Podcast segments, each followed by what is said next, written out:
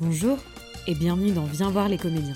Cet été, je vous embarque avec moi au Festival d'Avignon pour partager avec vous mes coups de cœur et vous faire découvrir de nouveaux auteurs, metteurs en scène et comédiens. Aujourd'hui, j'ai le plaisir de recevoir l'autrice et metteuse en scène Alexandra Badea pour parler du spectacle Celle qui regarde le monde. Déa est une adolescente qui vit dans le nord de la France. Elle fait la connaissance d'Ennis, un mineur isolé en attente de réponse à sa demande d'asile. Cette rencontre bouleverse tout en elle et provoque une remise en question radicale de son environnement. En parallèle de leur rencontre, on suit le fil d'une enquête policière à laquelle Déa est soumise. Par son insurrection, son envie de mieux comprendre le monde, de ne pas se plier aux injustices, Déa porte le manifeste d'une génération. Mais je ne vous en dis pas plus, je vous souhaite une bonne écoute et avant ça, un petit extrait.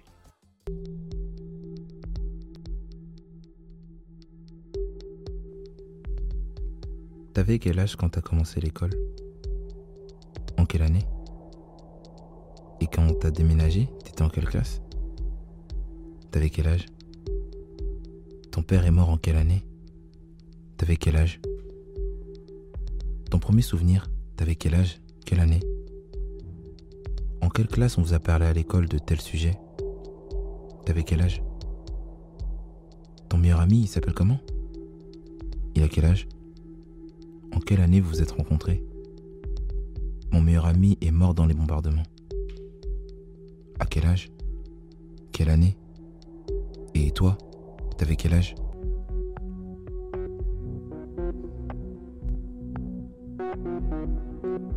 Pourquoi deux personnes qui passent du temps ensemble font si peur aux autres? Est-ce que ça vous est arrivé de rencontrer quelqu'un qui vous intéresse vraiment? Qui vous révèle des choses que vous connaissiez pas sur vous-même? Est-ce que ça vous est arrivé de vous sentir libre à côté de quelqu'un? De pas faire d'efforts pour lui plaire?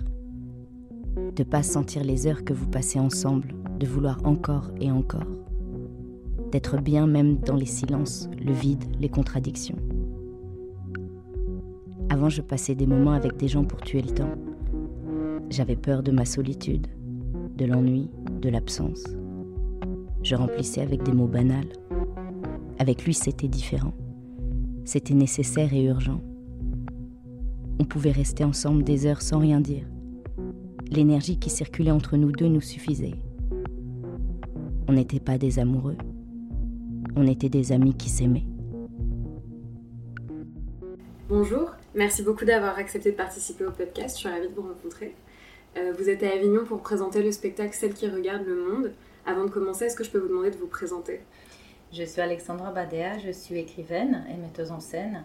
Je présente Celle qui regarde le monde au théâtre 11 à 11h25. Est-ce que vous pouvez un peu nous parler du spectacle? Oui, euh, c'est un texte que j'ai écrit il y a quelques années. Le point de départ, c'était une expérience personnelle que, que j'ai faite euh, au départ en 2015, quand il y a eu la première vague de réfugiés syriens qui, se sont, qui sont arrivés en Ile-de-France et qui n'étaient pas du tout euh, euh, accueillis comme il fallait par euh, les, autorités. Et on a été plusieurs autrices euh, à s'organiser pour, pour voir un peu ce dont ils avaient besoin et surtout pour les accompagner dans leur démarche. Et on a réussi à les, à les faire euh, loger par la mairie de Paris suite à une petite manif qu'on a faite. Et euh, moi à l'époque, je me suis jamais dit euh, c'est un sujet, je vais parler de ça, il faut parler de ça, pas du tout. C'était complètement dissocié de ce que je, de sur quoi je travaillais à l'époque et surtout j'avais pas envie, j'ai même pas posé des questions aux gens, je, je voulais pas entrer dans leur intimité. C'était des personnes qui, ont, qui, avaient vécu des traumatismes, donc j'avais du mal à, à, les questionner sur leur parcours et sur, sur leur passé. Et quelques années après, un metteur en scène, euh, Arnaud Ancart, qui, est, qui, est, qui a sa compagnie dans le nord de la France, m'avait proposé qu'on fasse un stage AFDAS ensemble sur la thématique écrire à partir du réel. C'était destiné à des jeunes artistes qui ont envie de développer un projet personnel. Et euh, moi, j'ai dit, bon, écrire à partir du réel, c'est large, faisant quelque chose plutôt sur une thématique précise. Et pour moi, c'était un peu la, deux ans après, c'était quand même un sujet d'actualité et, euh, un sujet qui intéressait beaucoup d'artistes, la, situation des réfugiés. Et donc, on est parti avec un groupe d'acteurs euh, dans le nord et on a fait une semaine d'immersion dans le, camp de réfugiés de la Grande Sainte, qui n'existe plus aujourd'hui, mais qui était un, camp de réfugiés qui était organisé par une association. et qui avait comme but l'accueil de, de, de c'était surtout des jeunes, des jeunes réfugiés. Et là, euh, pareil, moi, j'étais pas du tout dans un but de documentation, c'était plutôt j'accompagnais ce, groupe sur l'écriture et sur la dramaturgie et sur l'articulation de leur mise en scène. Et, euh, mais j'étais à l'écoute aussi des, gens autour et j'étais impressionnée par la parole euh, des jeunes filles, avec à peu près que des filles, qui venaient là pour, en tant que bénévoles, qui venaient de toutes les régions de France, qui étaient en général des lycéennes ou euh, des jeunes euh, qui avaient leur juste ils avaient fini leurs études euh, de lycée.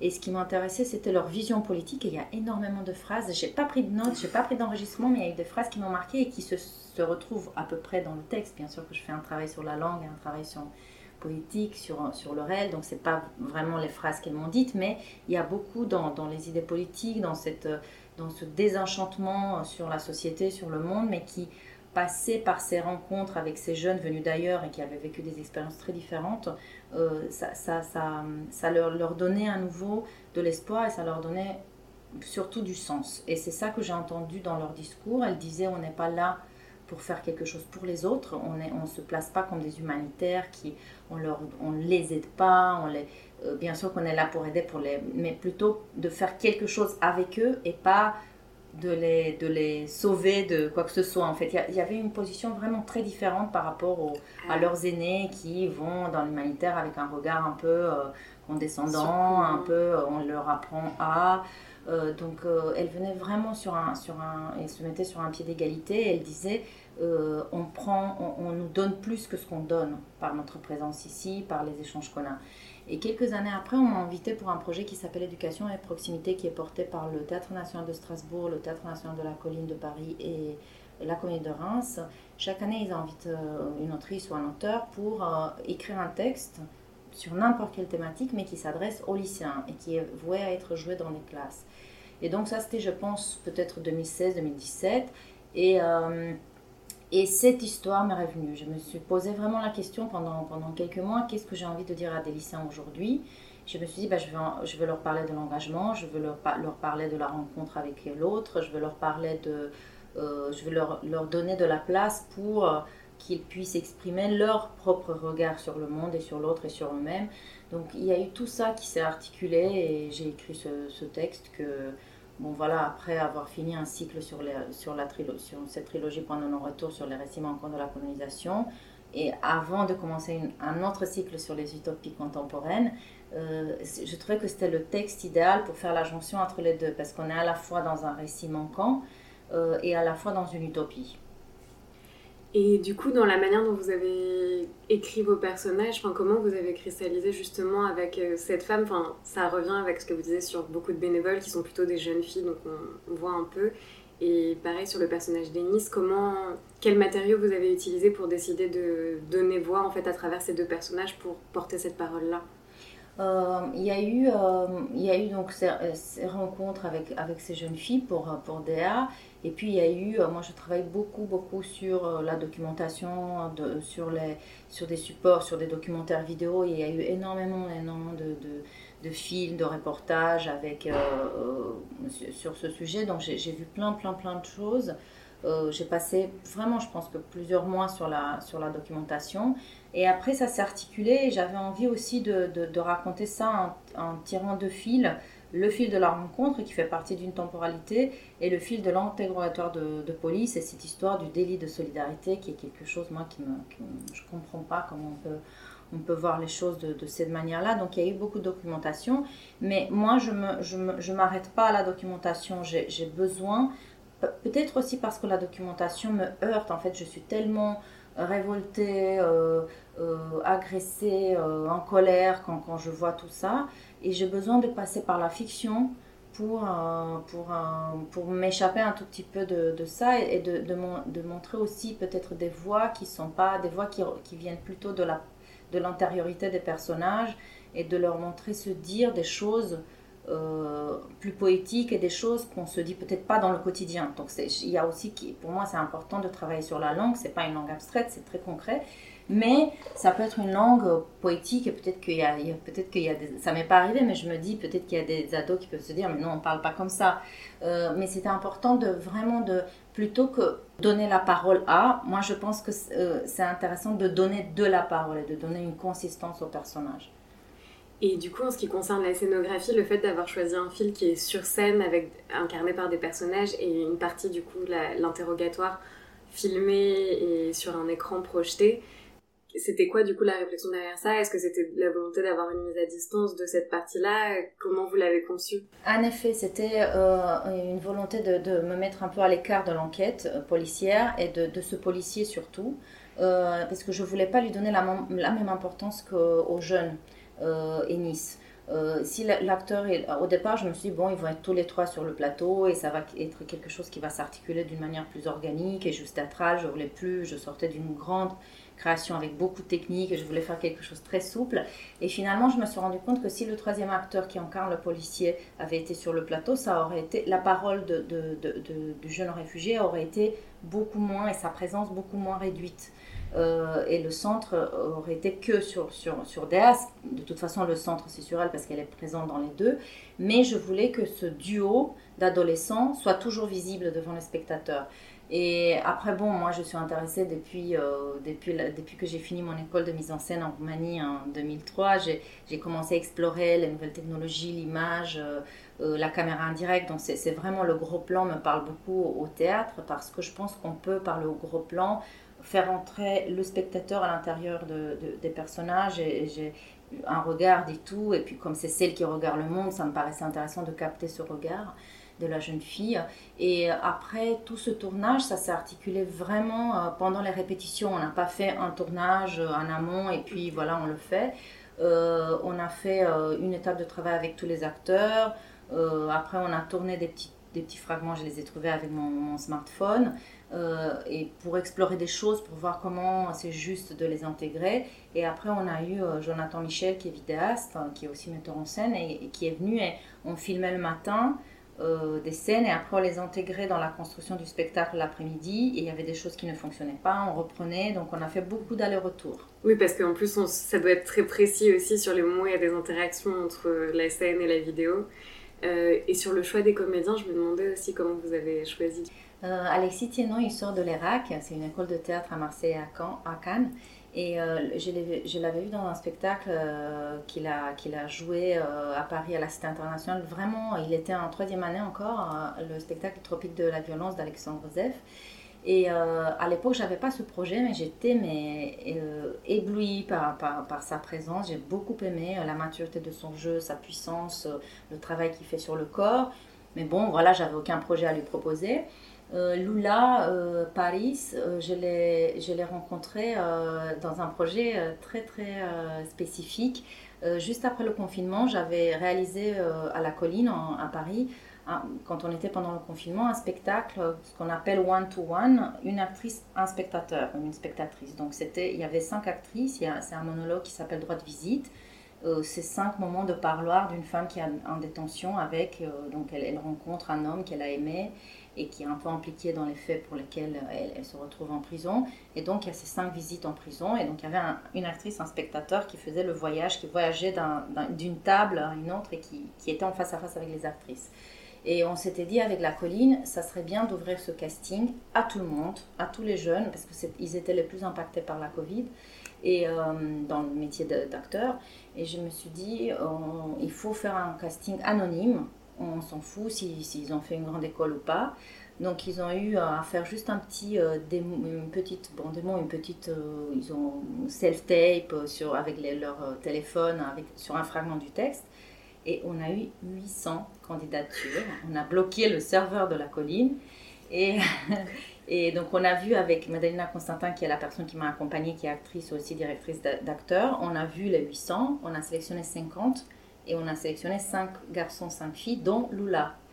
Et euh, pareil, j'ai adoré sa sensibilité, sa justesse, euh, euh, sa présence. Et, mais à l'époque, j'avais pas ce projet. Et quand ce projet s'est imposé, j'ai même pas rencontré d'autres acteurs. Pour moi, c'était le duo. Ils se connaissaient pas, mais ça, ça a fonctionné tout de suite. Au départ, je me suis dit, bon, peut-être que je vais faire une rencontre avec les deux, juste pour, euh, voir comment ça fonctionne, mais il n'y a pas eu besoin. Et Stéphane Facot, qui, est à l'image et qui, interprète l'inspecteur, euh, c'est un acteur bon, qui, est, qui, est, assez connu dans le milieu et j'avais travaillé avec lui dans Point de non-retour Tiaroy, donc euh, voilà, c'était pareil, c'était une évidence que ça va être lui parce que Stéphane il a une présence très solaire et très. Et je voulais pas entrer dans un cliché et de dire le policier c'est un connard. Euh, non, parce qu'il faut le dire, après voilà, il y a aussi des. Et surtout les policiers qui font des enquêtes, il y en a qui sont, c'est pas vraiment. il y en a qui peuvent être plus intelligents que, qu'on l'on croit et qui, malgré les grilles qu'ils ont d'évaluation, ils peuvent aussi être bousculés. Et ça m'intéressait aussi de voir comment une jeune adolescente peut euh, surprendre euh, un, homme qui fait partie du système et qui peut-être a trahi ses rêves de jeunesse et comment euh, il y a quand même une complicité qui peut se créer aussi. Et je me demandais du coup dans cette opposition un peu entre cet inspecteur qui incarne une autre génération et cette jeune fille qui vient un peu le questionner sur ces règles très rigides, ce manque de, pas d'empathie mais en tout cas d'adaptation à ce que peut être la réalité. Est-ce que la vision qui est portée par DA représente plutôt celle d'une génération plus jeune qui vient un peu bousculer les cadres qui ont été établis. Et est-ce que ça a été voulu comme ça, comme s'opposer à ce qu'on nous a un peu raconté pendant des années et que maintenant il y a une génération en fait qui arrive euh, et qui décide de ne pas se soumettre à tout ce qu'on a voulu leur raconter pendant des années? Et est-ce que du coup cette, cette opposition elle est vraiment générationnelle ou pas que? Je suis convaincue que c'est générationnel. Moi j'ai beaucoup d'espoir et je pense que la réponse aussi aux questions de, développement, durable, réchauffement climatique, violence policière, inégalité, toutes ces questions-là, moi j'en suis sûre que, j'espère, euh, qu'ils vont être résolues par cette génération. On voit déjà dans la fluidité du genre, il y, a quelque chose qui se fait, euh, qui se fait beaucoup plus rapidement dans cette génération. Euh, et je rencontre beaucoup, beaucoup des jeunes. Au départ, moi, je faisais beaucoup, beaucoup d'ateliers d'écriture et d'ateliers de jeu et des projets, ce qu'on appelle d'action artistique. Et, je fais ça par conviction, pas parce que je suis obligée, parce que c'est vrai que les théâtres sollicitent beaucoup les artistes, mais moi, parfois, je propose moi-même des projets. Euh, et, euh, à un moment donné, je me suis aperçue que certains d'entre eux, surtout au lycée, quand ils sont un peu sous l'injonction des professeurs, de leurs parents, de leur il faut réussir, tout ça, tout ce qu'elles racontent un peu euh, ces critères de compétitivité, performance, euh, ils sont peut-être un peu, ils ont intériorisé le regard euh, euh, un peu dépréciatif que les adultes peuvent mettre sur eux. Et à un moment donné, dans un atelier d'écriture, il y avait, je leur donne de, faire un, écriture automatique, d'écrire je suis, je suis, je suis, un peu comme je suis celle qui regarde le monde, et après de, de le transformer à on est comme groupe. Et j'étais assez frappée dans un atelier et c'était des, élèves, c'était un mix des élèves qui venaient de la banlieue avec des élèves qui venaient d'un lycée d'élite. Le but du projet, c'était de, mélanger un peu des, adolescents qui ne se rencontreront pas autrement. Et en fait, dans les deux groupes, il y avait cette parole un peu dépréciative. On est une génération perdue, on est, euh, on est dépendant des réseaux sociaux, on n'a plus, euh, plus aucune chance, et ça. Je me suis dit non, moi je vois une force et une sensibilité en eux et un autre regard sur ce monde et il faut juste qu'ils aient confiance en ça parce que c'est vrai que on les casse tellement et à l'école et peut-être en famille et surtout en voyant tout ce qui se passe autour du monde, en voyant comment les médias fonctionnent, en voyant comment, comment le monde fonctionne nos sociétés, c'est très difficile de tenir, de, de garder cette force et cette, cette coracité et cette, cette, cette envie de faire bouger les choses. Et moi, je sens qu'ils ont cette force et il faut juste euh, continuer à les, à les, à les, soutenir. Et c'est un peu ça que j'ai voulu faire avec ce texte, avec ce spectacle. C'est pour ça que nous, on a deux formes. On a la forme de plateau qu'on présente au 11 à Avignon, mais on a aussi, on a aussi une forme qu'on appelle de décentralisation, où on joue, ça perd pas beaucoup en, esthétique, sauf qu'on n'a pas de lumière. On a le son, mais on n'a pas de lumière. On a la vidéo, mais pas sur projection vidéo, sur sur, avec un on l'a sur un écran de télé. Et on va, on a fait déjà une tournée en Ile-de-France, on va dans les, lycées, collèges, centres sociaux. Euh, là, ils vont partir dans toutes les colonies de, vacances le mois d'août. Donc, euh, je tenais aussi de m'adresser à des lycéens chez eux et, ou des collégiens et d'aller à leur rencontre et, surtout aussi vers peut-être des, groupes qui n'ont pas forcément accès facilement au spectacle. En ce qui concerne le texte, est-ce qu'il y a une réplique euh, que vous trouvez particulièrement représentative de, de ce discours un peu de lutte que Déa peut porter? Oui, euh, euh, moi j'aime bien. Il y a un monologue qui vraiment, qui, ça me, parfois ça même, je dis parfois parce que j'ai vu ce spectacle, je pense euh, plus d'une trentaine de fois déjà. Mais et donc à un moment donné, tu peux pas avoir à chaque fois la même émotion. Même j'ai honte de dire que j'ai une émotion sur un fragment d'un spectacle que j'ai fait et que j'ai écrit, mais ça tient beaucoup à Lula et à comment elle le fait et elle le porte. C'est ce moment où elle dit, on est une génération sacrifiée qui euh, qui n'a pas, je pourrais le lire parce que j'ai le livre, je ne le connais pas par, cœur, euh, mais où elle parle de, de, cette génération et où elle dit que euh, si nous on ne fait pas quelque chose, si nous on n'arrive pas à aider ce, nouveau monde à, à, émerger, voilà, personne d'autre le, le, ferait. Et d'ailleurs, à un moment donné, dans un, papier qu'un journaliste a, a fait, il disait euh, dans le titre le manifeste d'une génération. Moi, je ne me suis pas dit c'est le manifeste d'une génération, j'oserais pas parce que je ne fais pas partie de cette génération, mais il y a quelque chose comme d'un manifeste euh, euh, et c'est un endroit que, j'aime beaucoup du texte. Plus particulièrement, plus spécifiquement sur Avignon, comme c'est toujours un peu particulier de venir présenter un spectacle à Avignon, vous, vous avez déjà présenté un spectacle dans le IN et là au Théâtre 11, donc dans le festival Off. Quel est votre rapport un peu au festival? Quelle émotion vous avez d'être ici euh? Euh, moi, j'ai grandi avec, en tant qu'artiste avec le Festival d'Avignon. Euh, je suis venue la première fois en 2001 en tant que stagiaire à la manufacture. J'habitais à l'époque en Roumanie, j'étais étudiante en deuxième année de mise en scène, ou troisième année, et j'avais vraiment envie de venir à Avignon en moins pour voir des spectacles. Et euh, j'ai trouvé sur têtecontemporain.net euh, euh, une annonce de stagiaire. Et donc voilà, j'ai payé mon billet de. Parce qu'ils ne prenaient pas en charge le billet d'avion, le billet de train, le transport, mais on était logés, nourris.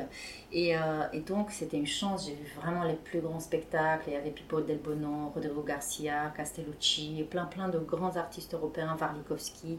Euh, et, euh, et c'était pour moi un, choc esthétique parce qu'en Roumanie, on n'avait pas accès à ces artistes et à ces formes qui, renouvelaient le théâtre.